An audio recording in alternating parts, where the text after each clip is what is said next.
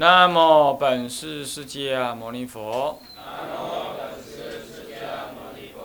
南无本师释迦牟尼佛。南无本师释迦牟尼佛。无上甚深微妙法。百千万劫难遭遇。我今见闻得受持。我今见闻得受持愿解如来真实义。菩提心修要讲纲，各位比丘、各位沙弥、各位敬人、各位居士，大家早安。请放长。我们现在在正中分上到菩提心之修习啊，那么呢，这修习有分前行法、正行法跟结行法，这三种行法，那么正是这个我们依着修心七要为主而分的了。那么修心七要呢，其实啊是阿底峡尊者的传法，那么传到了他的后代的法子啊，法孙呢，啊，那么才慢慢的呢建构了这个所谓的啊修心七要的一个根本的修法。在此之前呢，修心七也在此之前，菩提心的修习从阿底峡传出之后啊，啊，已经有种种的这菩提心的修习法门。那为什么修心七要特别呢？是因为修心七要真实的将那个自他换的修法呢，导入了呃，他这个七要里头，并且作为它的核心。那因此呢，这是第一次将这种法门呢正式的导入，在这之前应该都是有了了，可是没有形成一种论述，啊，或者一种自式的一种修法，啊，就是有这么谈着这个，所以啊，这个修心七要呢就变成怎么样，是一个很重要的一个法门，它算是一个修菩提心修习法门的一个分水岭。在西藏来说呢，呃，在此之前有菩提心的教授，不过不强固，也不是很具体明显。那到了修心七要之后，可以说菩提心的修法呢就坚固了，也明显了。它的主轴、主要的修习以自他换为主呢，也确立了。所以修行七要是西藏系的。菩提心修法的一个很重要的一个代表，在各教派当中有这样子的教法，那么有类似这样有类似的菩提心修法的教法，不过共同的都会怎么样？以修心七要为一个什么呢？共同的教材了，可以这么讲。好，好，那么这个呢，我们就谈到这里。接下来就是修心八颂呢，是又在出在修心七要之前，出在修心七要之前，它只是八个颂记，一颂有四句，合起来不过三八四八三十二，不过是三十二句而已。不过因为它分别将平常的修法、遇恶缘的时候的修法，还有总归修。啊，圣意菩提心的修法呢，精要的集合在这个八四句记的八个颂当中。所以在修心七要出现之前呢，修心八颂呢也非常的流行，啊，很精要。有人说中国人好简啊，那其实呢，呃，不尽然。你看天台华严呢，它就是繁复而完整而细腻，那也不一定很简，是吧？那么，那你说西藏人嘛，他跟印度人接近，他的逻辑思维呢比较注重，那么好像这样就是比较复杂，或者是重复一点，那也不尽然。你像修心七要也好，修心八颂也好，都是很精要的。所以说法无定法了。那么修心重在什么呢？重在专注，方法呢是统一，那么一再的运用，运用久了，熟悉了，它力量呢也就大了。那尤其是菩提心的修习呢，通于在家、出家，所以这个法门呢，它是可以说是摄于一切众生为主的。乃是一条狗也可以发菩提心哦，啊，那么只要但解法师与尽得受戒，这是尽受得戒，就是都能够得菩萨戒。藏传经典上这么说。所以菩萨横的修学，菩提心的发起，对于一切众生来讲，都是可修学而且极为重要的。再来从反面说，这种修习法门也没有什么非得要特别高深的道理。当它诱发起来的时候呢，这个力量很大。啊，要诱发的道理呢，也不尽然都很深。所以，一方面从它重要上说，骗一切处，愿意修学佛法的人都得要修学菩提心。二方面，从它诱发的内涵说，它可以深可以浅的讲学讲讲述的道理可深可浅啊，所以他骗一切处，这个教法就不会针对出家人，这很有意思啊。所以越重要的，其实它越广泛，越具有普遍性。因此，他既然菩提心的修习不针对一般，不针对出家人修。所以，菩提心的教授呢，在西藏来讲，也一半多半来讲，蛮这个通俗的，蛮通俗，是这样。再来就是说，西藏本身的教法呢，就我自己这样长期，呃，有偶尔这样子断续的这样接触，也有个特色，它就是说理的推论呢，除了英明部分很深。比较严密、繁复以外，广传在我们一般民间或者是一般教授当中的，基本上通俗，而且不多不繁，而且他注重实修的气味呢，强于说理，强于说理。他每修一个法门呢，其实很精要，有头有尾有中间，固然都有，很完整，但是很精要。不繁复，这个呢，其实多少很适合现代。像净土宗之所以风行呢，也是因为它随时随地可修，可以摄念修学。那密宗固然在很多教法上固然没有办法到这么简单了，但是像他们持一个咒，单持一个咒啦，或者是一个一一套一座的修法呢，这前后差不多四十分五十分。就这样修完了，也也也有这种异曲同工之妙。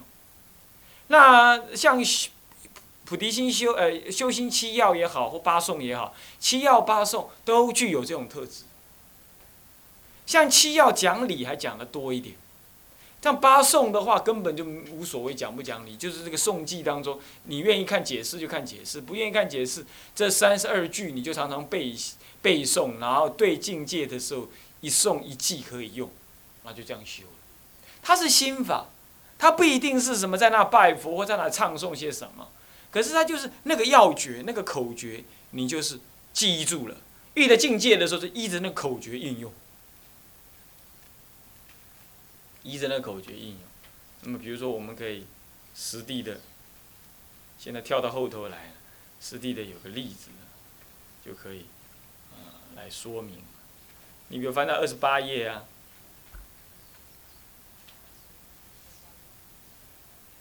二十八页就是修心八颂的一个原文，它有两种翻译，七言句跟五言句的翻译，我们都把它对照在那里。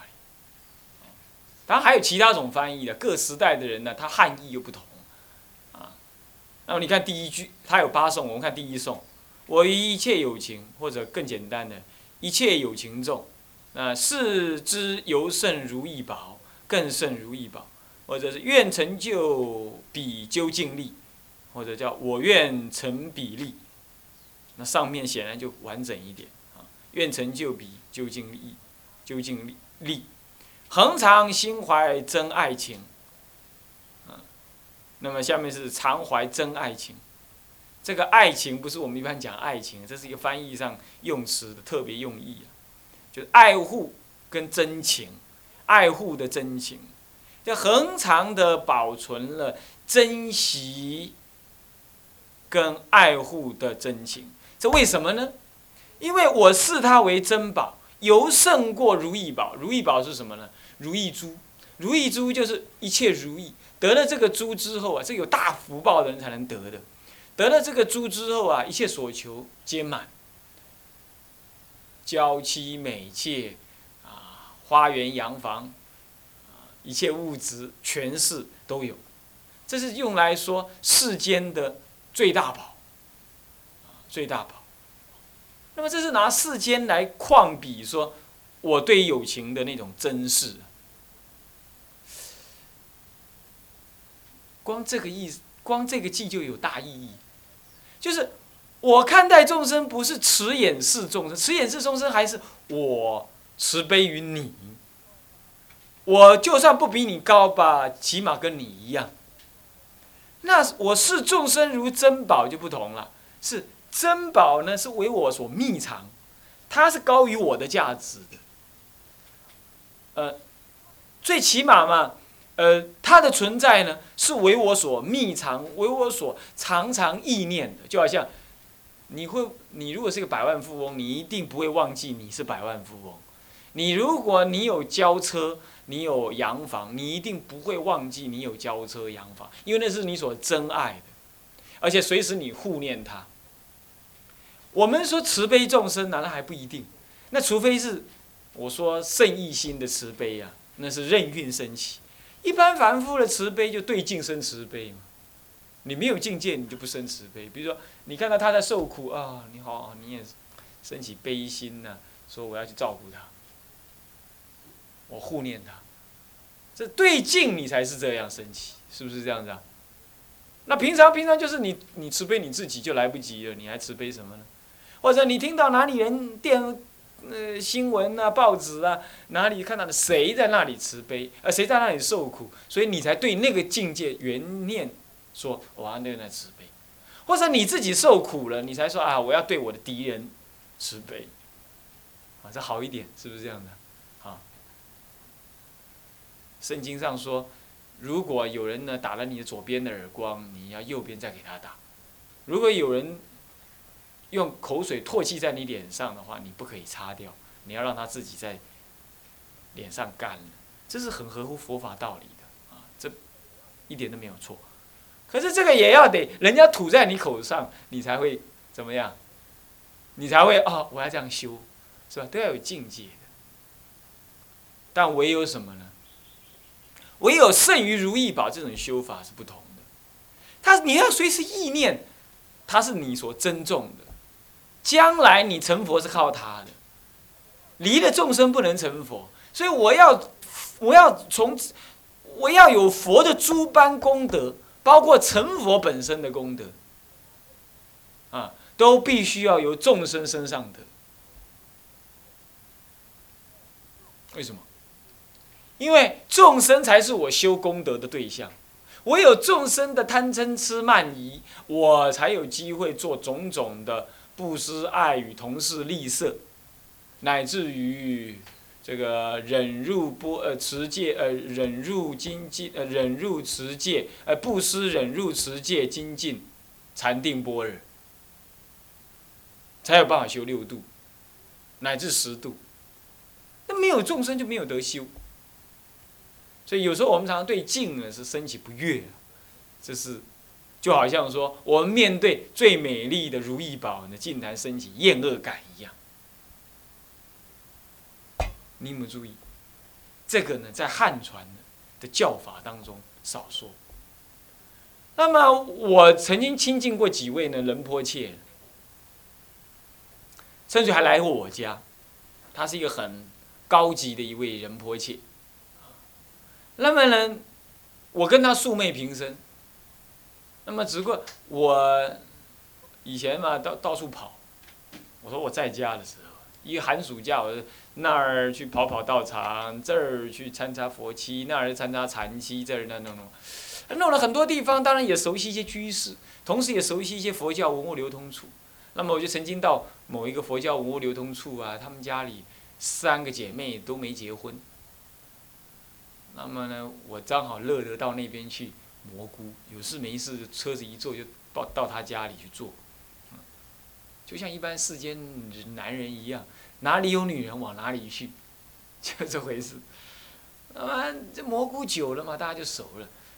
那他就啊帮助，啊他知道我父亲生病，卧病在床，然后他就很很热心的告诉我哪里在做法会，你赶快去那里拜拜菜，哪里怎么样？的啊？好了，有人人人波界来这个这种流通处一定会知道的，啊，他们又卖珠宝嘛，卖珠宝就有那有钱人过去那走动，那一般来讲，人波切刚来都是到有钱的人家里去住，他才供养得起。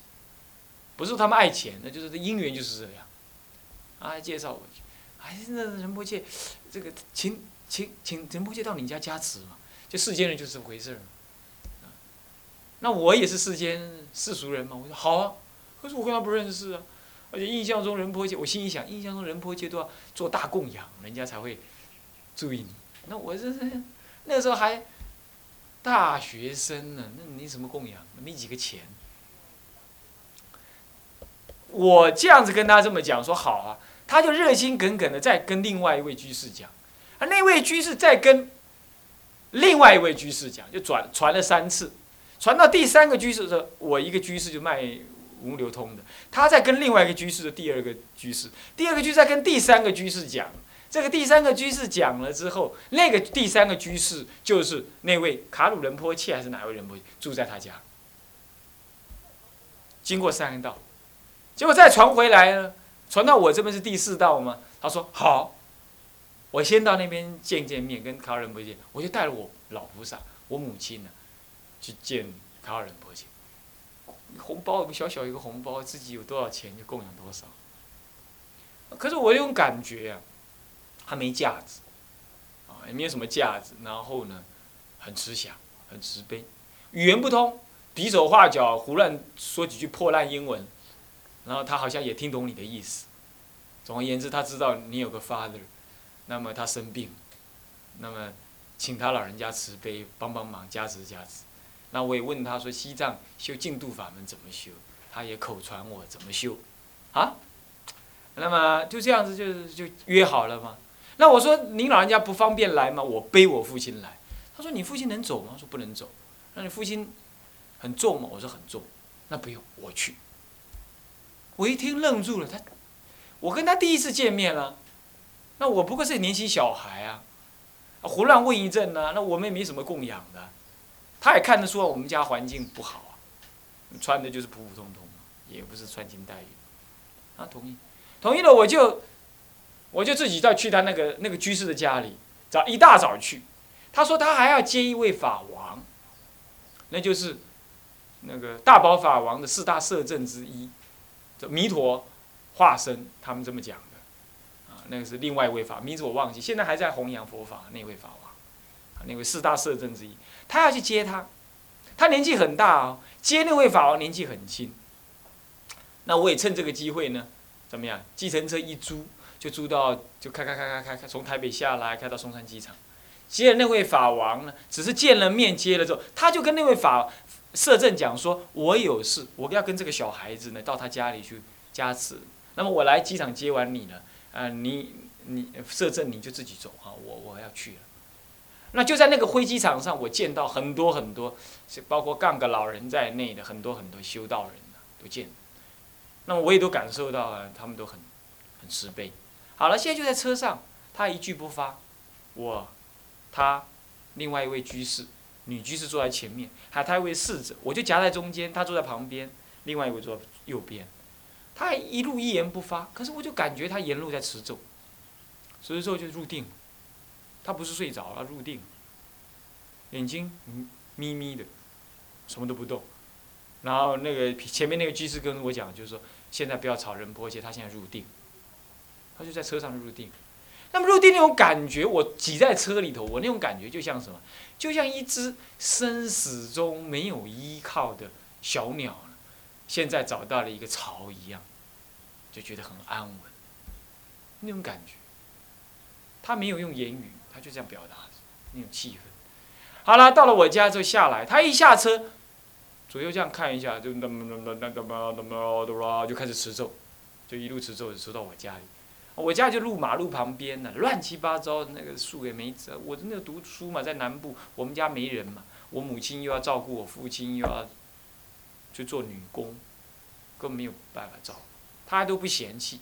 进了我屋子里头去的时候，就继续念咒啊，前前后后加持啊，给我加什么，然后就这么样子，他也很慈悲，就摸摸我们头啦，加持父亲的头，然后就这样子，计计程车又开了又回去。中间没有什么样子的，呃，呼前涌后，也没有什么样子大长老大架势都没有。然而，这位长老在印度、在西藏已经闭关二二三十年，是一个很老很老修行的人。他是摄政的师傅，他是法王的师傅，他有法的清净传承。然后，只是第一次见到我这种毛不登登小毛头，他。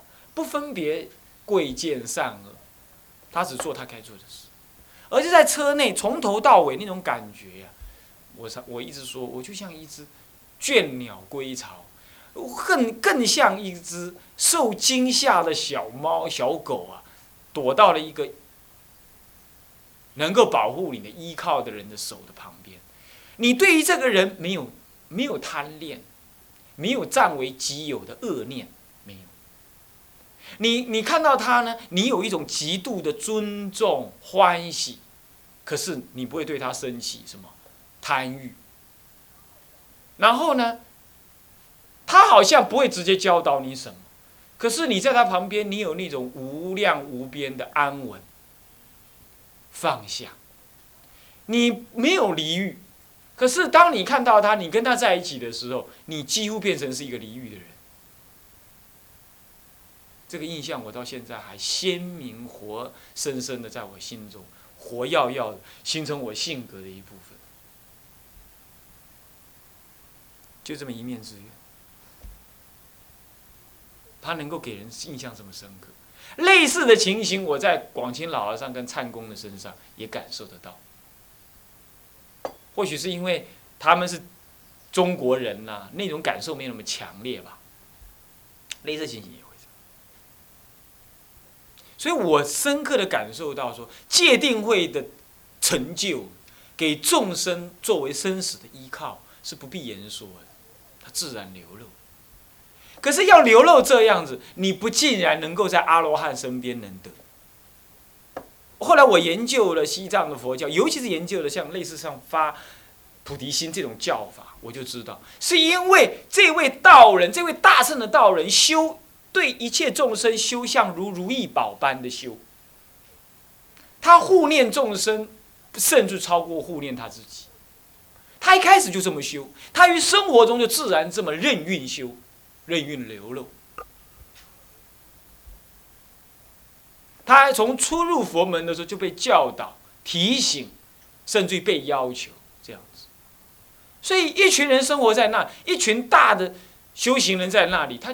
不必讲和合，甚至不必讲戒律，也不必讲放放下贪心。当你什么都以对方为最优先的时候，一切的贪，一切的我执，任运的降服。所以藏传的佛教，表面看起来没有研究戒律的那么深刻，但是不是说不持戒哈，也没有好像说特意强调一些声闻修行法门。可是他们的法门有很强烈的摄受众生的力量。原因应该就是因为视之犹如犹胜如意宝，像这种教法的流露跟实证，他不是那种平等的说我对你慈悲，不是这样，更不是那种我高于你，我施舍慈悲于你，我施舍教法于。他是我服侍于众生，众生是我的主人，众生是我的宝贝，我护念他超过我自己。这句话好像刚刚我讲这个话好像都在解释哈，其实我要证明的不是，我是说，修心八颂当中就这这八颂，里头没有修止观的法门，看起来没有，但这个第一颂就叫你在生活中修了，懂吗？第一颂恒常心怀真爱情，恒常你怎么？第一颂的修法就修恒常两个字。一切境中，任运不忘记。我一切有情众，视之尤胜如意宝。愿成就彼就尽力。就是前三句，前三句恒常如此，恒常现前，那就是心怀真爱情了。所以这他就修心八颂怎么修？日常生活当中。恒常修第一颂的修法，恒常修前三句，就修成了。所以它是不是一种日常生活中的修法？它是。那也就是藏传的佛教，他们也很注重日常生活修，用这种方式来彰显的日常生活修。所以各位，你这样就能了解，我说到了这个什么呢？这个所谓的修心七要跟八颂这个教授呢，为修菩提心修习的主要根源的意义就在这里。